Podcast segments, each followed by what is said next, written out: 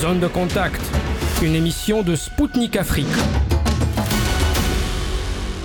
Bonjour à toutes et à tous. Vous écoutez Zone de contact sur les ondes de Spoutnik Afrique. Je suis Anthony Lefebvre et je suis ravi de vous retrouver aujourd'hui pour un nouveau numéro de Zone de contact. Avec Zone de contact, montez sur le ring pour observer aux premières loges les combats géopolitiques mondiaux. Au programme aujourd'hui, Alger est un des principaux candidats à l'adhésion aux BRICS pour Moscou, le Maroc qui restera un pays fort et indépendant avec ou sans la France, et le Burkina Faso qui veut créer une fédération avec le Mali.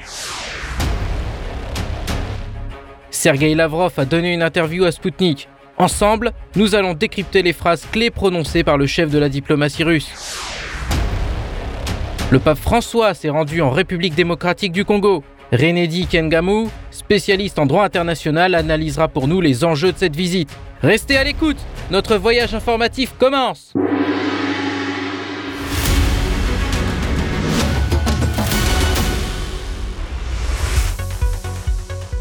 On démarre notre revue d'actu en s'intéressant à l'Algérie. Alger souhaite intégrer le groupe économique des BRICS composé de la Russie, du Brésil, de l'Inde, de la Chine et de l'Afrique du Sud. Pour le chef de la diplomatie russe Sergei Lavrov, il ne fait aucun doute qu'Alger répond à tous les critères pour rejoindre le groupe des cinq. Le ministre des Affaires étrangères a ensuite déclaré que le nombre de candidatures officielles à l'adhésion aux BRICS dépasse le nombre de ses membres actuels. Le groupe des cinq s'est déjà mis d'accord afin d'élaborer une approche commune à l'égard des prétendants. Pour rappel, en plus de l'Algérie, l'Argentine, l'Iran, l'Indonésie, la Turquie, l'Arabie saoudite et l'Égypte ont fait part de leur volonté de rejoindre les BRICS. M. Lavrov a ensuite souligné que les rapports au sein du groupe répondront aux intérêts nationaux de chaque pays membre. Pour lui, il s'agit d'éviter que les structures de coopération futures dépendent des caprices d'un seul pays. Un tel exemple négatif serait les États-Unis qui abusent grossièrement du rôle du dollar dans le système financier international. Enfin, le ministre russe a espéré qu'Alger ne céderait pas aux pressions de Washington. Récemment, le Congrès américain a proposé de punir l'Algérie pour ne pas soutenir les sanctions anti-russes.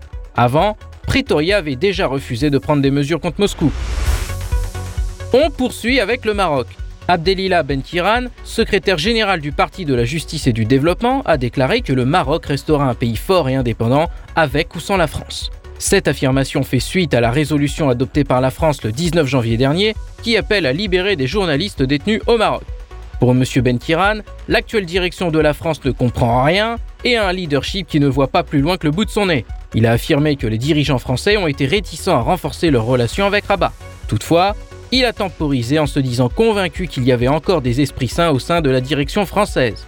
Abdelila Ben Kiran a estimé qu'il n'y avait aucun problème au rapprochement entre la France et l'Algérie, un pays avec lequel le Maroc a rompu ses relations diplomatiques en 2021. Toutefois, il a insisté sur l'importance pour Paris de garder de bonnes relations avec Rabat. Selon M. Ben Kiran, le Maroc n'est pas hostile à l'Hexagone malgré son passé colonial. Enfin, il a jugé la politique africaine de la France. Pour l'ancien chef du gouvernement marocain, elle doit reconsidérer le rôle qu'elle joue en Afrique et plus particulièrement au Mali et au Burkina Faso. On termine aujourd'hui par un détour au Mali et au Burkina Faso. Le Premier ministre burkinabé Apollinaire Kielem Tambela, lors de sa visite au Mali, a proposé de créer une fédération avec son pays. Selon lui, cette union serait souple et irait en se renforçant et en respectant les aspirations de chacun. Monsieur Kielem de Tambela a rappelé qu'en 1959-1960, le Mali et le Burkina Faso, avec le Sénégal et le Bénin, avaient déjà essayé de former une fédération. Bien que cette tentative ait échoué, ils avaient montré la voie. Pour le chef du gouvernement burkinabé, le temps est venu de se réunir. Il a évoqué le fait que les deux pays peuvent compter pour cela sur leur production de coton, de bétail et d'or. Enfin, Apollinaire Kelem de Tambela a affirmé que la révolution menée par le Mali en 2020 avec la prise du pouvoir par Assimi Goïta avait inspiré les nouveaux dirigeants burkinabés.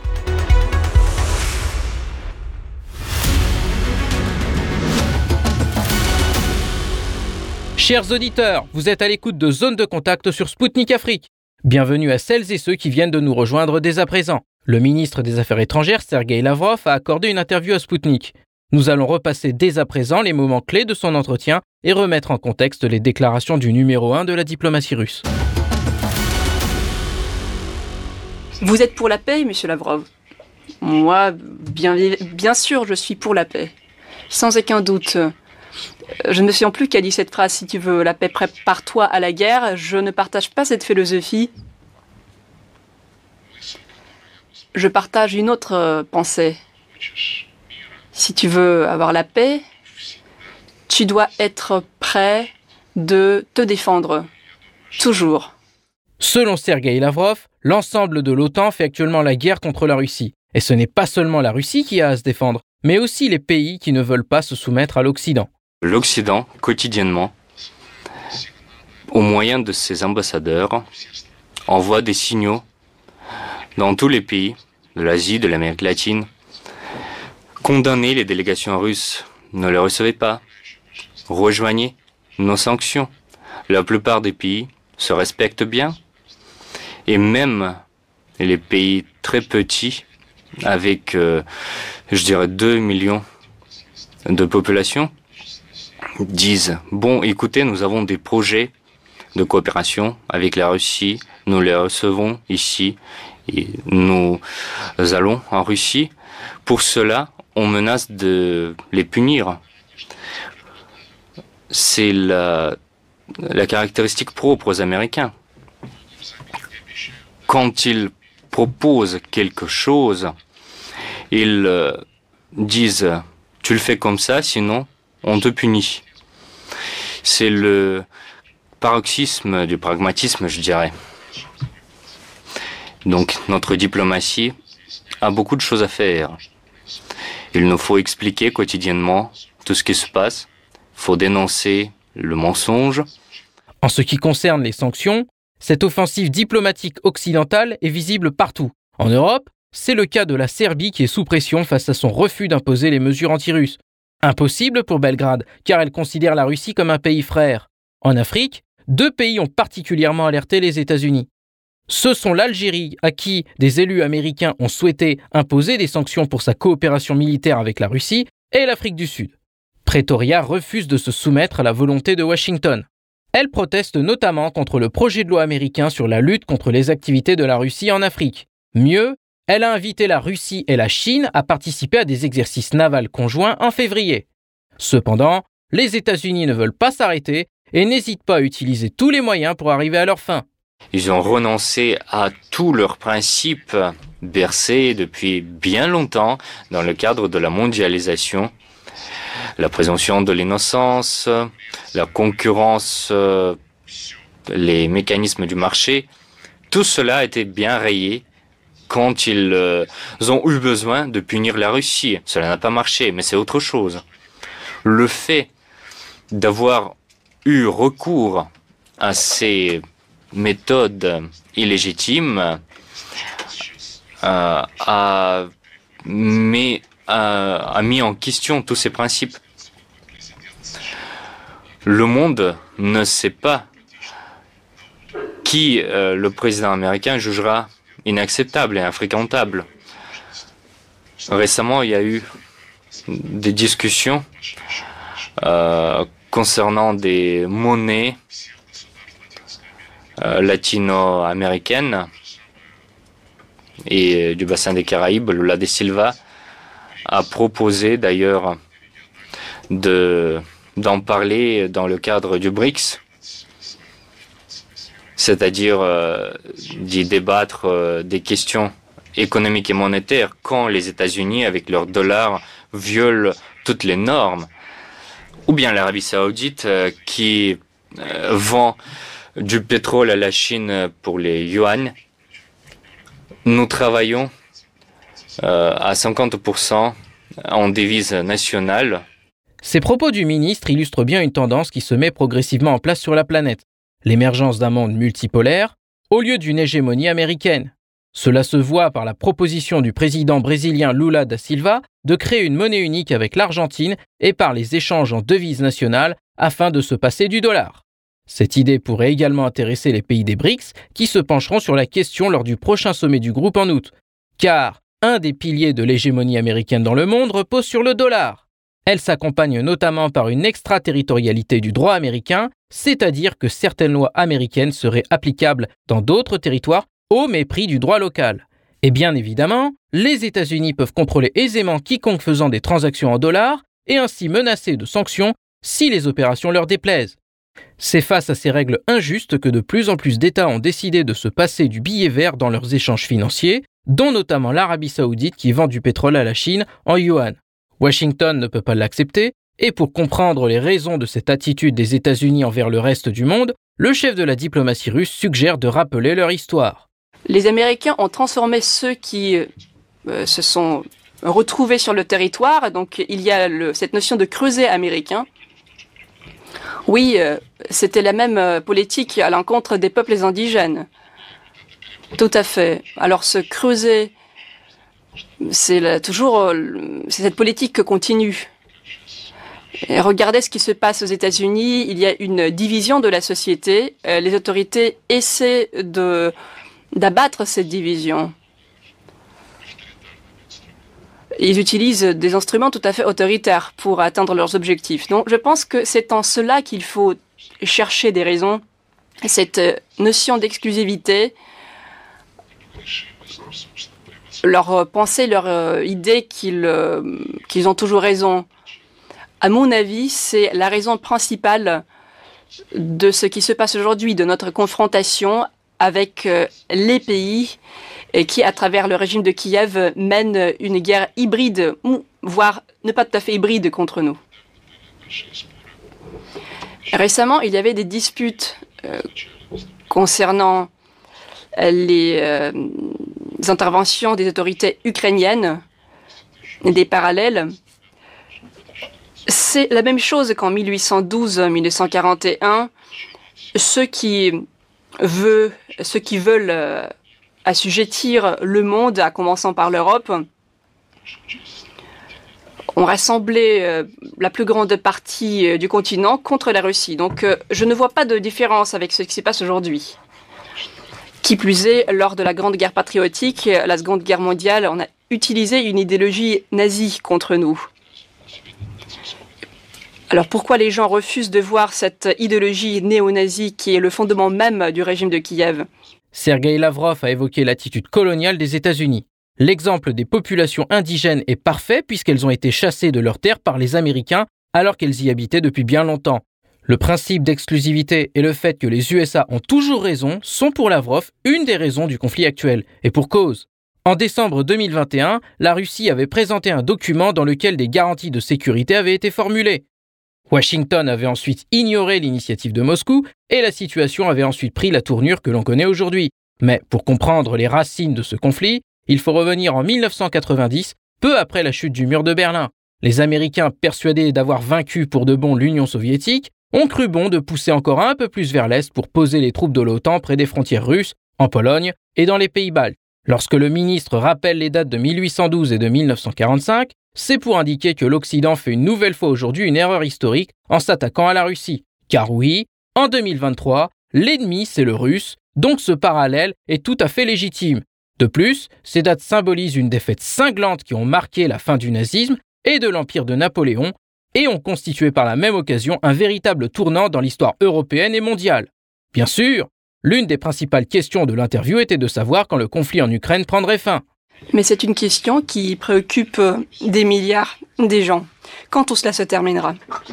Euh, Vous savez, je ne peux pas dire que c'est ma question principale par laquelle je vis, parce que notre tâche, la tâche des diplomates, de nos militaires, des gars, et qui euh, décident des questions principales, assurer notre indépendance, défendre les intérêts, notre culture, défendre les gens qui veulent faire partie de notre culture.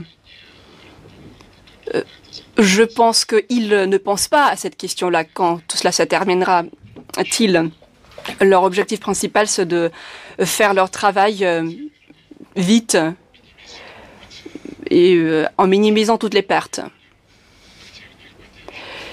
Il nous faut les soutenir de manière plus active du point de vue moral et politique. Il nous faut le faire de plus en plus efficace. Il faut aussi éclaircir ce qui se passe du point de vue du jeu géopolitique. donc je pense que cela permettra de comprendre plus vite qu'il faut mettre fin à cela. Il faut le faire si nous voyons qu'il y a des tentative d'arrêter cette politique effrénée avec les États-Unis à leur tête, ils doivent comprendre que il y a des menaces pour leur hégémonie. Donc à présent, à cette étape-là, nous agissons comme euh, nos collègues occidentaux. En fait, ils ont dit qu'il faut assurer la victoire sur le champ de bataille.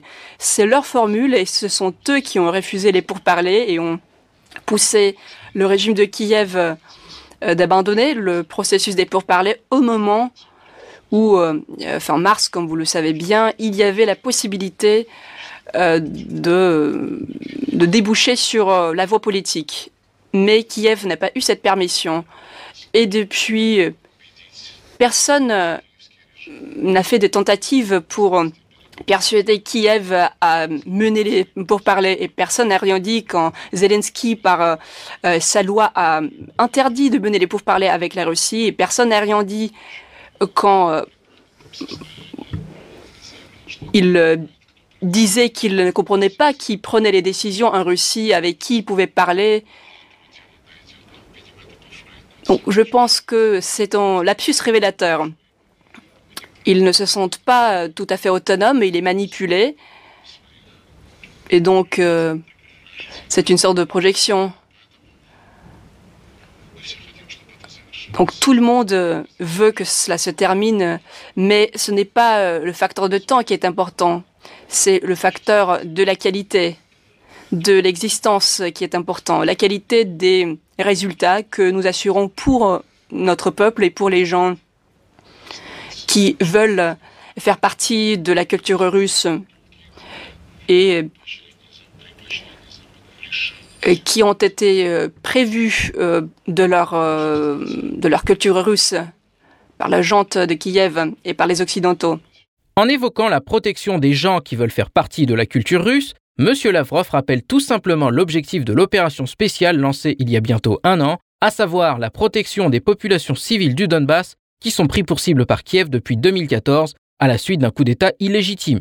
S'il a eu un mot à l'égard des participants à l'opération spéciale russe, il a ensuite utilisé l'expression éclaircir ce qui se passe d'un point de vue géopolitique.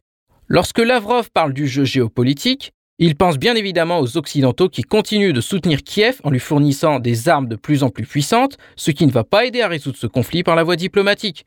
Pour rappel, les Occidentaux avec en tête les États-Unis sont obsédés à l'idée de poursuivre le conflit jusqu'au dernier Ukrainien. Un processus de pourparlers entre l'Ukraine et la Russie avait été mis en place dès le premier jour du conflit, mais l'Occident a empêché cela en promettant de livrer des armes. Résultat, aujourd'hui nous sommes encore loin d'un processus de paix et les Occidentaux n'incitent pas à discuter avec Moscou. Pire, Volodymyr Zelensky, qui est sous influence occidentale, a interdit tout pour parler en votant une loi en ce sens. La Russie n'a donc pas d'autre choix que de poursuivre l'opération jusqu'à ce que ses objectifs soient atteints. Euh, vous savez, nous partons du principe qu'il y a des réalités tout à fait objectives. Ce sont des réalités qui euh, sont consacrées par notre Constitution, par nos lois. Il y a quatre euh, nouveaux territoires, les républiques, deux régions, deux républiques, qui, selon le référendum, ont rejoint la Fédération de Russie et à mon avis, il n'y a pas de question dans ce sens-là. Oui, l'Occident ne peut pas se calmer, nous le constatons aussi. Et euh, avec chaque pas, il s'enlise de plus en plus dans, euh, dans le, ce marécage, si je puis dire. En fait, c'est, à mon avis, cela a un impact très sérieux sur l'opération. À présent, nous essayons de repousser l'artillerie des forces armées ukrainiennes à une distance euh, qui euh, ne présente pas de menace pour notre territoire. Mais plus euh, les armes livrées sont permanentes, alors plus il faudra le repousser du territoire qui fait partie de notre pays. Cette escalade, comme vous avez bien dit, c'est comme une boule de neige. En fait, elle, a commencé par euh, la livraison des casques pour euh, les forces armées ukrainiennes, puis il y avait les armes à feu. Maintenant, on parle des avions. Scholz euh, jure que ce ne sera pas le cas, mais en fait, Olaf Scholz il est connu euh, de cette euh, possibilité de changer très vite sa position, d'autant plus qu'il n'est pas le seul. En fait, il a dit que temps ne fera jamais la guerre contre la Russie. Et euh, pourtant, sa ministre des Affaires étrangères, Madame Baerbock, a dit justement le contraire, qu'il y avait déjà la guerre contre la Russie et qu'ils le faisaient tous ensemble.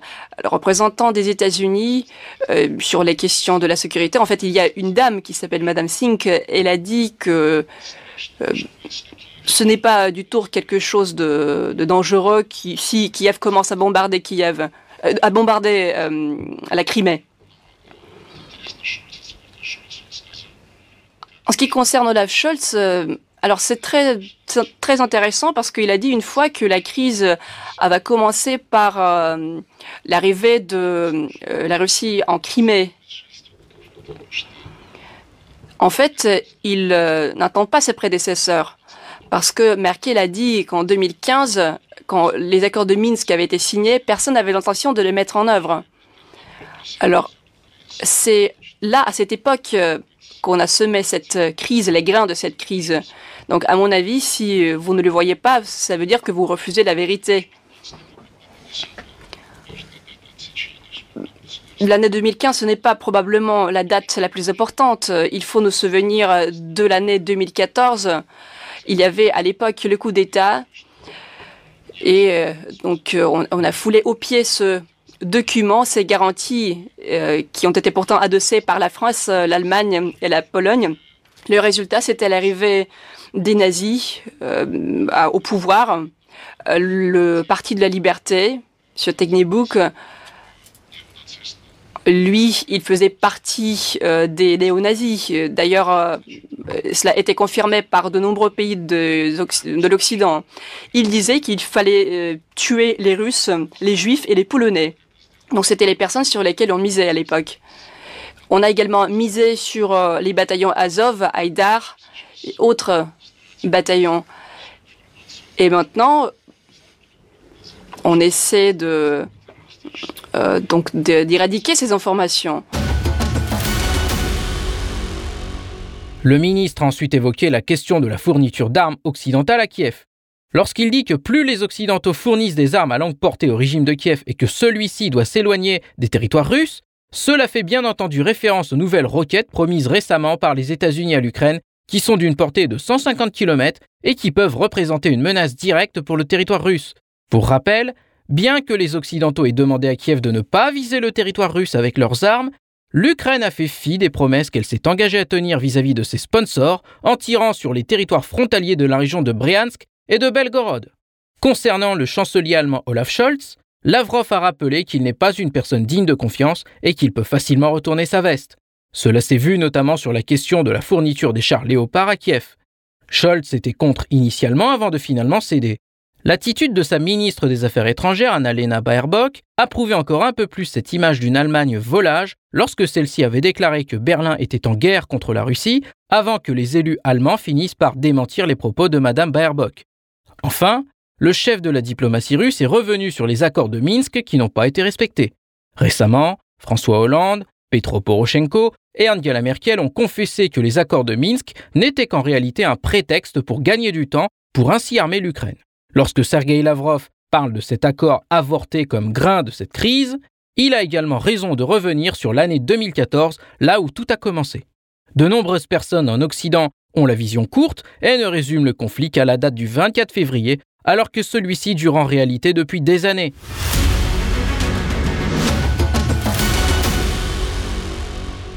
Chers auditeurs, vous êtes bien à l'écoute de Spoutnik Afrique. Ici Zone de contact présentée par Anthony Lefebvre. Je salue celles et ceux qui viennent de nous rejoindre à l'instant. Prenons dès à présent la direction de la République démocratique du Congo, où le pape François vient de terminer la première partie de sa visite en Afrique. Après Kinshasa, il a décollé pour Juba, capitale sud-soudanaise. Un événement dans la région puisque le souverain pontife ne s'était pas rendu en RDC depuis 1985. Et pour le Soudan du Sud, qui a obtenu son indépendance en 2011, c'est la première visite d'un pape. Pourquoi le pape a attendu aussi longtemps pour venir en Afrique? Sa présence pourra-t-elle contribuer à apaiser les tensions dans la région?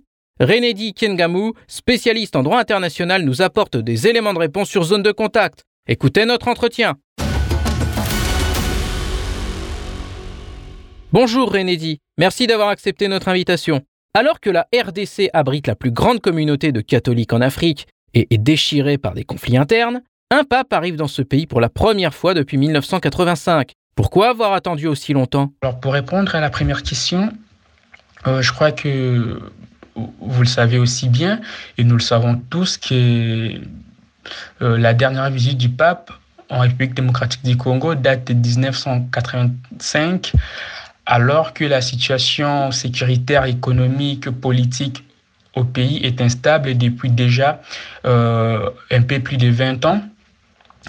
Mais qu'est-ce qui fait en sorte que les papes arrivent aujourd'hui en 2023 et pas avant? Par exemple, pourquoi pas euh, les, les, années antérieures?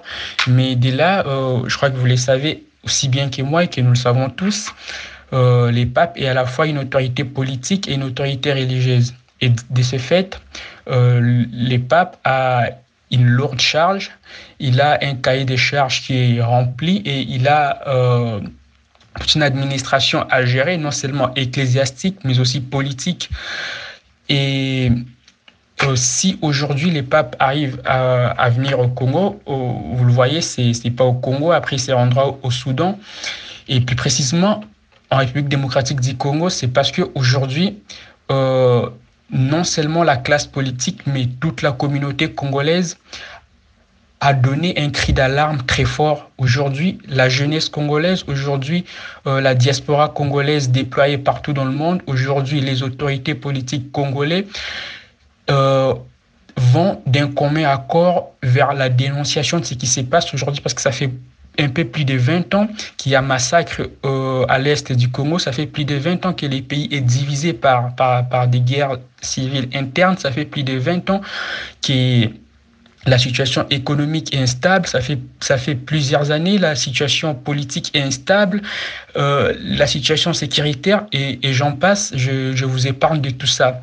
Et aujourd'hui, on, on les ressent même au sein des institutions de l'ONU, on les ressent aujourd'hui partout dans le monde. Aujourd'hui, la jeunesse congolaise, aujourd'hui, euh, la communauté congolaise s'élève, est en train de marcher, est en train de dénoncer tous ces crimes qui se commettent. Et je crois, je crois que face à cela, les, les papes ne pouvaient tout de même pas rester indifférents. Euh, l'administration du Vatican ne pouvait pas rester indifférent parce que, comme vous l'avez mentionné, en République démocratique du Congo, il y a la plus grande communauté euh, catholique euh, d'Afrique aujourd'hui. Et lorsque c'est toutes ces violations sont en train de se commettre, lorsque la situation est précaire, c'est tout le monde qui en souffre. C'est non seulement les, autres communautés religieuses, mais également la communauté catholique. Et les papes euh, en, en, sa qualité des, des, des, représentants spirituels, en sa qualité des, voilà, des souverains pontifs, je, je dirais, euh, il ressent ses devoirs, ses devoirs de venir aujourd'hui au Congo. Et c'est parce que ces cris d'alarme aujourd'hui, il, il, il, résonne beaucoup plus fort que, que les années antérieures. Je ne dis pas qu'aujourd'hui les, les crimes sont plus violents ou plus graves qu'avant, mais aujourd'hui, quand même, vous serez d'accord avec moi que sur les faits, on remarque des violations qui deviennent de plus en plus flagrantes. Parce qu'aujourd'hui, par exemple, quand on vous dit qu'en République démocratique du Congo, à l'est du pays, on vous dit que c'est la situation avec les déplacés internes, euh, avec le plus de déplacés internes dans le monde, vous comprenez quand même la portée et l'ampleur de la question et vous comprenez que les papes, en tant que, comme je l'ai dit d'emblée, en tant que euh, un responsable politique, mais également spirituel, il a ses devoirs d'abord moral de venir et de venir compatir avec, euh, avec la population congolaise, mais aussi de venir apporter son soutien à, à, toute la population congolaise. Et même quand vous voyez euh, dans son discours, vous, vous, ressentez ces, ces, soutiens que les papes apportent aujourd'hui à, la, à, à tous les Congolais et à toute l'Afrique et à toute la région, et j'allais dire, bien entendu. Selon la presse congolaise, la population locale place beaucoup d'espoir dans cette visite. Qu'est-ce qu'elle pourrait changer?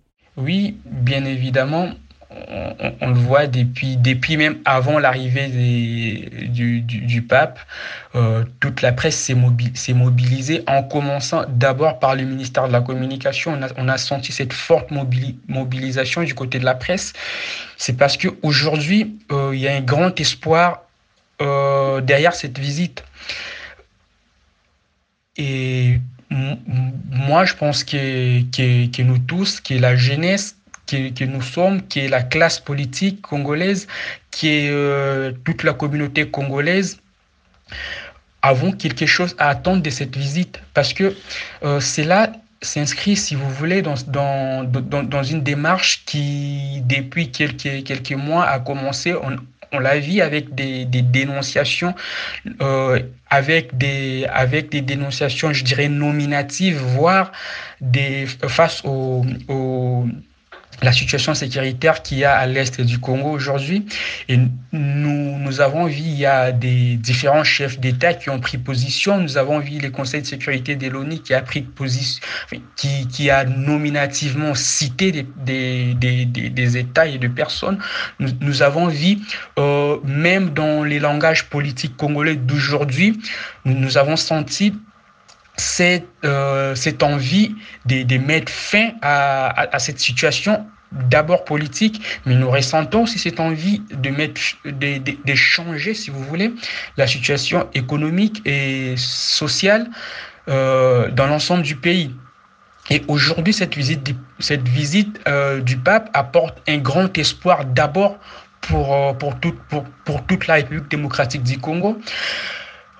Ça apporte un, un réconfort, comme il est dit dans, dans, dans, dans son discours, je cite, euh, je viens pour apporter la proximité, la consolation et l'affection de toute l'Église.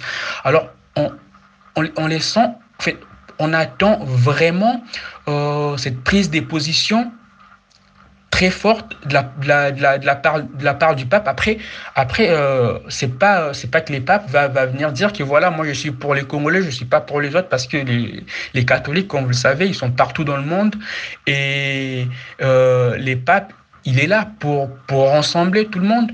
Mais, mais juste ces gestes est vraiment significatif parce qu'aujourd'hui, on s'est dit que les simples faits de venir c'est une reconnaissance déjà de tout ce qui se passe au Congo. Ça veut dire qu'on reconnaît qu'il y a, y a des crimes qui se commettent au Congo parce que je, on ne va pas se voiler la face. Nous le savons tous que ça fait 20 ans aujourd'hui et les mondes s'est voilé la face.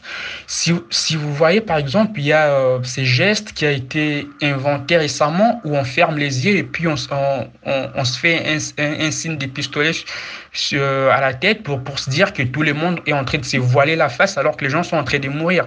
Et le simple fait pour les papes d'arriver aujourd'hui en République démocratique du Congo, ça veut dire qu'il reconnaît qu'en République démocratique du Congo, ça ne va pas.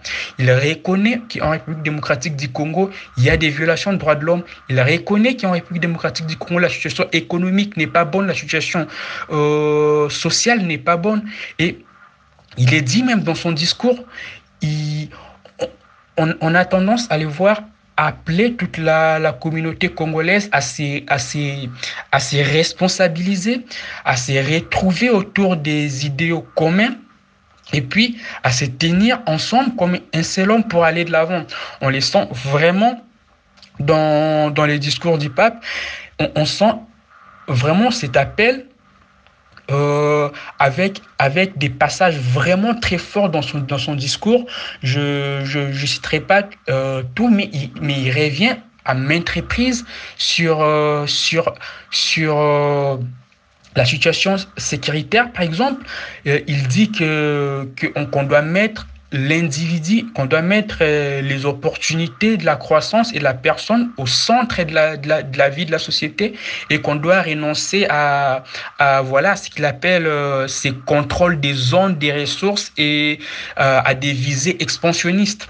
Et c'est ce que euh, la, la, communauté congolaise, c'est ce que les pays, la République démocratique du Congo attendaient du pape. Et moi, je crois que sur ces plans, les Congolais n'est pas déçus parce que le pape est arrivé avec ce qu'on euh, attendait et je crois que de cette déclaration, de ces déclarations, si vous voulez, Et euh, rien que de ces voyages qui est vraiment symbolique, qui apporte beaucoup, il y aura des, des voilà, de, des faits qui vont suivre euh, aux paroles. Et parce qu'il est dit même, il, conscientise la communauté internationale dans son discours. Il dit que oui, on ne doit pas se limiter au discours.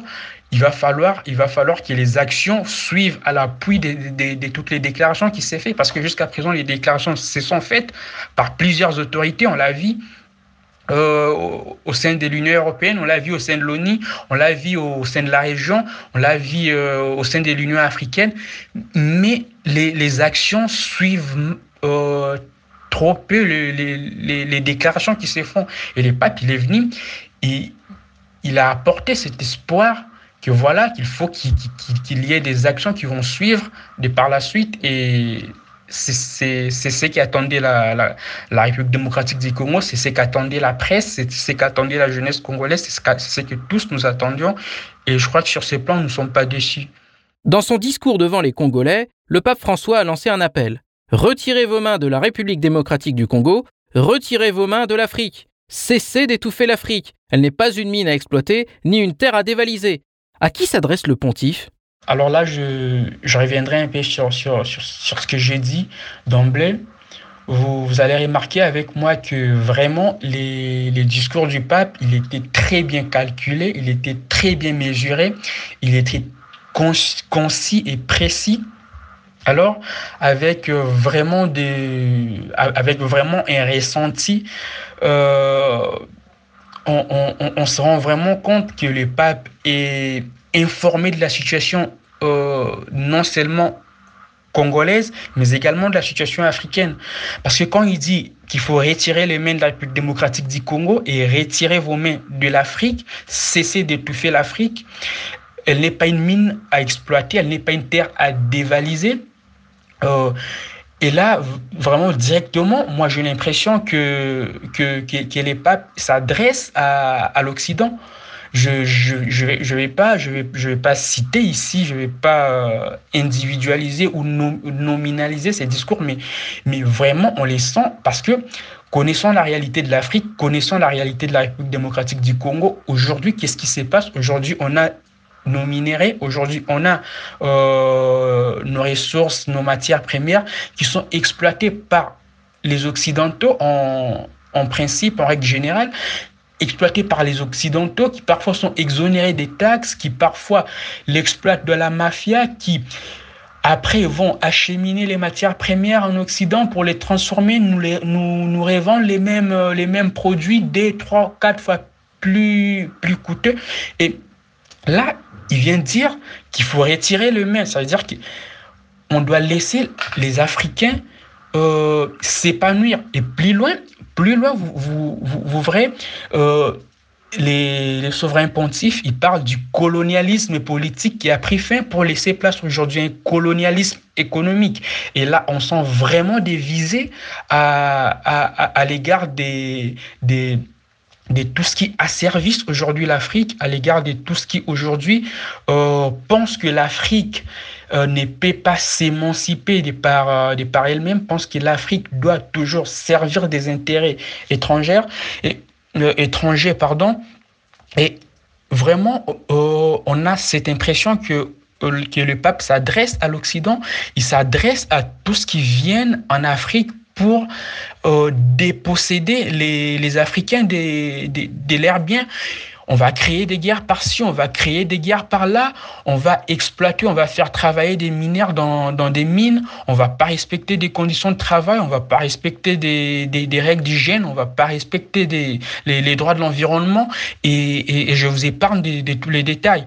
Et vraiment, c'est un discours qui, nous, en tant qu'Africains, non pas en tant que Congolais, mais en tant qu'Africains en général, nous apporte vraiment de l'espoir. Ça, ça, c'est un cri d'alarme, c'est une alerte qui est lancée.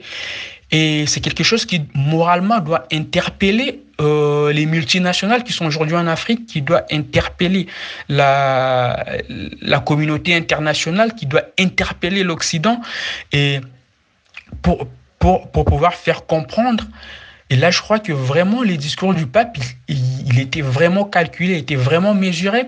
Parce que dans, ces discours, si vous voulez, euh, tout le monde y trouve son compte. Tout le monde y trouve son compte, que ce soit la classe politique dirigeante congolaise, que ce soit la jeunesse congolaise, que ce soit la communauté congolaise, que ce soit les Africains, que ce soit les Congolais, que ce soit la communauté internationale. Et tout le monde euh, trouve sa part, tout le monde a sa part et je crois que tout le monde moralement est interpellé.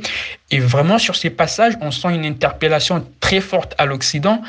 Ce n'est pas les seuls passages, mais c'est l'un des passages vraiment marquants et vraiment très forts où il dit que voilà, euh, euh, vous en avez beaucoup fait, euh, voilà, vous, vous, avez beaucoup exploité l'Africain, mais aujourd'hui, l'Africain doit euh, profiter de ces ressources, l'Africain doit s'émanciper et vous, communauté internationale, laissez l'Afrique s'émanciper, laissez l'Afrique profiter de ses richesses, laissez l'Afrique en bénéficier. La visite du pape intervient à l'approche de la présidentielle prévue en décembre. Lors de son discours, il a appelé à des élections libres et transparentes. Est-ce que d'après vous, il revient à l'Église de participer à la vie politique d'un pays? Je pense que euh, vous connaissez les rôles de l'Église, non seulement de l'Église catholique dans les élections, euh, mais également les rôles de toutes les confessions religieuses euh, parce que même au sein, au sein de la CENI, il y a vraiment ces rôles, la Commission électorale nationale indépendante, il y a vraiment ces rôles euh, très importants de, de, l'Église parce qu'aujourd'hui, l'Église est un grand acteur de la, société civile. On l'a vu avec les élections en 2018. On a vu quels étaient les rôles de l'Église et précisément de l'Église catholique, les rôles de la SENCO. La SENCO a joué vraiment un rôle très important dans l'organisation même des élections, dans la tenue des élections et même dans, dans, les respects euh, du, du, processus électoral. Et le fait qu'aujourd'hui, le, les, papes en appellent aux élections libres et transparentes qui vont pour les élections qui vont se tenir en, en, décembre 2023. C'est tout à fait légal, c'est tout à fait légitime. Et moi, je pense que ce n'est pas une ingérence de l'Église dans les affaires de l'État. Euh, parce que, euh, vous le savez, il y, a il y a la séparation de l'Église et de l'État en République démocratique du Congo et que l'État est laïque. Mais cependant, les confessions religieuses jouent un rôle très important, comme je l'ai dit, en tant qu'acteur de la société civile. Et son rôle est d'abord de conscientiser les autorités politiques. Son rôle est d'en appeler au calme et d'en appeler à la transparence des, des élections et d'en appeler aux élections libres comme, euh, comme l'a fait les papes. Parce que nous, nous, le savons, souvent en Afrique, les élections sont, sont truquées d'avance, les élections sont pas libres, sont pas transparentes. Euh, parfois, il y a voilà, des on, va mettre un candidat les bâtons dans le on va faire ceci, on va, on va, on va manigancer et tout. Et vraiment, on a besoin de, de cette conscientisation, de cette rationalisation, si vous voulez, de la classe politique et de l'élite politique aujourd'hui.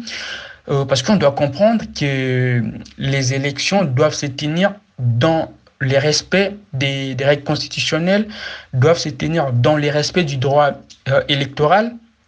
Et c'est ni, euh, ni, euh, plus ni moins que, ce qui demande, que ce qui demande les papes. Et moi, je pense que les papes, en tant que euh, autorité politique du, Vatican, ne, ne s'ingèrent pas dans la vie politique de la République démocratique du Congo parce que c'est une déclaration comme l'aurait fait tout autre chef d'État en appelant à, des élections libres, c'est pour éviter les chaos dans les pays, c'est pour éviter une crise politique post-électorale.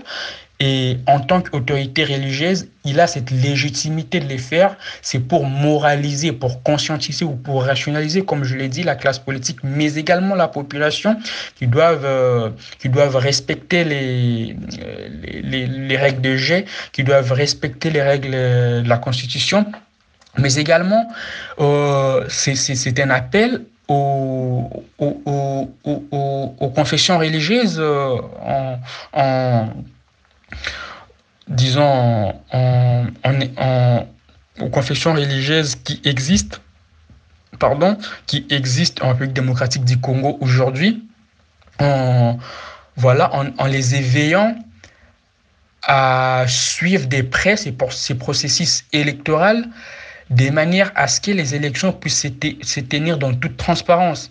Et c'est c'est juste là un appel au civisme de tout un chacun.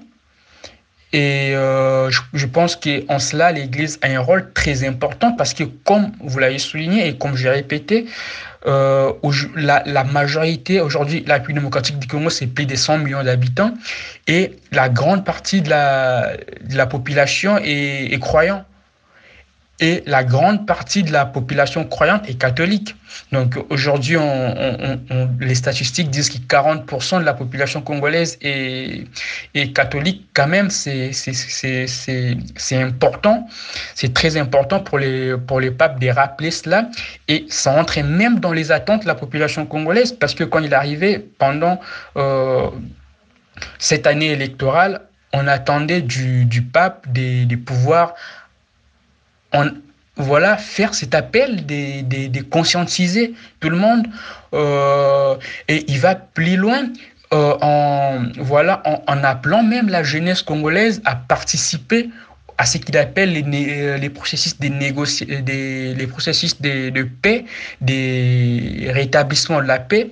Donc ça veut dire que vraiment, il, il en appelle à la jeunesse congolaise de s'initier aux affaires de l'État de construire un État autoritaire, de construire un État développé au centre de l'Afrique.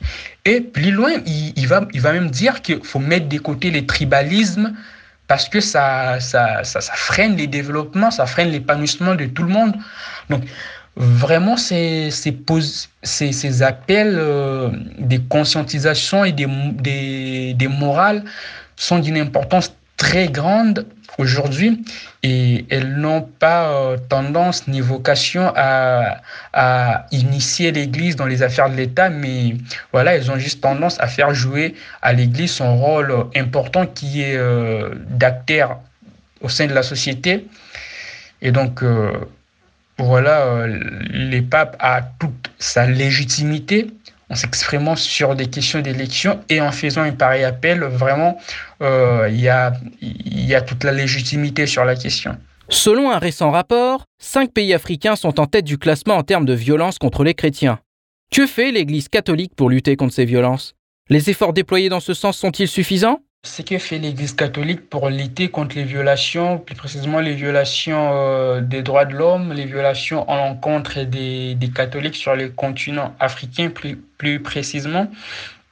Euh, vous savez, euh, moi, ce que je pourrais vous dire, ce que je pourrais dire, c'est que aujourd'hui, oui, les, les papes, il a, certes cette, cette cette légitimité, il a certes ses, pouvoirs, il a ses... Mais après, euh, il y a ce qu'on appelle en droit international, et ce qui parfois même est un frein pour, pour, euh, pour, pour les relations internationales, c'est la souveraineté. Aujourd'hui, les États sont souverains sur la scène internationale et on ne peut pas avoir ingérence dans les affaires internes d'un État. Mais cela ne, dit pas que, que, l'Église doit fermer les yeux face aux, violations qu'il y a des droits de l'homme, notamment à l'encontre des catholiques, mais pas seulement. Pas seulement parce que les violations des droits de l'homme, il y en a également à l'encontre d'autres, euh, des croyants des autres confessions religieuses. Mais moi, je pense que l'Église catholique fait sa part des choses. Parce que quand vous voyez quand, vous suivez pardon, les, discours du pape, vous voyez, il, en appelle à la lutte contre, je cite, l'impunité, la corruption, la manipulation des lois et de l'information. Et c'est surtout sur ces derniers points que qu'on sent vraiment cette volonté. Parce qu'après, au-delà de, cette volonté déclarative, qu'est-ce que on, peut se poser la question sur euh, qu'est-ce que peut faire les papes en, en, dehors de, de tout cela? Écoutez, euh, les papes pourraient pas venir faire cesser des violations de droits de l'homme dans, dans, dans, dans, un État souverain. C'est, ça marche, ça, ça marche pas comme ça. Mais après, euh, voilà, il peut dénoncer quand même. Et aujourd'hui, euh, le pape François, il dénonce cette manipulation des lois, il dénonce cette manipulation de l'information.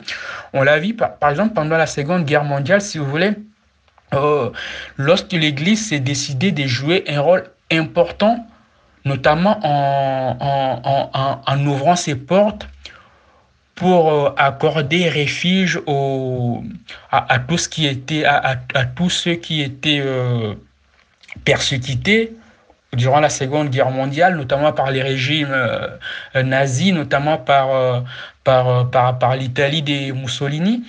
Euh, on, a vu l'Église œuvrer, on a vu l'Église, voilà, c'est décider et puis poser des actions concrètes. Et aujourd'hui, c'est ce qu'est ce fait l'Église en venant en Afrique aujourd'hui, c'est voilà, c'est comme je l'ai dit avant, c'est un signal, c'est une, une alerte qui est lancée. Et euh, malheureusement, pour, pour nous, euh, les papes ne peuvent pas faire plus que ça. Par exemple, euh, mais il, a, il en appelle à la conscientisation. Il a, évoqué la question des droits de, la, question des droits de l'homme. Il a dit que les droits de l'homme devaient être respectés. Il a dit que l'individu devait être mis au centre de la société. Euh, il en a appelé à la communauté internationale de faire suivre les, déclarations par les actes. Et, tout ça, c'est vraiment des actions, euh, je dirais, des déclarations très importantes. Après, euh, on pourrait s'imaginer que l'Église puisse aller au-delà. on l'a vu par exemple avec, euh, avec euh, je rappelle, l'encyclique du, du, pape, du pape Jean XXIII, Pacem Terris, qui vraiment a joué un rôle très important dans, dans, dans si vous voulez, dans, dans l'affirmation de, des, des droits de l'homme euh, dans, dans la reconnaissance des, des droits de l'individu, des droits de l'homme, des libertés fondamentales, on, se rend compte qu'à un certain moment de l'histoire, l'Église euh, pose des actes pareils. Et moi, je pense qu'en l'état actuel des choses, euh, voilà, le, ces, ces, voyages du pape, vraiment, c'est un acte très fort parce que après les papes euh, François, il choisit la République démocratique du Congo et les Soudan parce qu'aujourd'hui, c'est, je peux dire, c'est la maquette des, des, pays où il y a les plus de violations de droits de l'homme. C'est la maquette des pays où, je m'excuse, il y a euh, euh, les plus de crimes, si vous voulez, qui sont commis. Et après, il ne peut pas se rendre partout sur les continents, mais le fait de se rendre dans ces États, montre que voilà, l'Église est là, est en train d'accompagner la communauté catholique, elle est en train d'accompagner toute la communauté africaine et elle est à côté de, de, tous et de toutes partout où on peut se trouver dans le monde, dès lors que les droits de l'individu, dès lors que les droits humains, dès lors que les droits de l'homme sont, sont violés, sont bafoués, sont, euh, sont piétinés. Et je pense que voilà, euh, Aujourd'hui, vraiment, on a, on a ces sentiments que l'Église est à côté de tous et on a ces sentiments que l'Église euh, est à côté de ses fidèles, des catholiques, et non seulement des catholiques, mais de toute personne, sans tenir compte des, des, opinions ou des, des, préférences euh, ou des, je ne sais pas moi, des, euh, d'opinions politiques ou religieuses, que l'Église est là et elle est, prête à, nous accompagner, à lutter avec nous contre l'oppression. C'était Renédi Kengamou, spécialiste en droit international. Il a commenté à notre micro les enjeux de la visite du pape François en Afrique, la première visite sur ce continent du souverain pontife depuis 1985. Chers auditeurs, Zone de contact touche à sa fin aujourd'hui. Mais ne vous inquiétez pas, moi Anthony Lefebvre, j'aurai le plaisir de vous retrouver très bientôt aux commandes d'un nouveau numéro. D'ici là, portez-vous bien. Zone de contact, une émission de Spoutnik Afrique.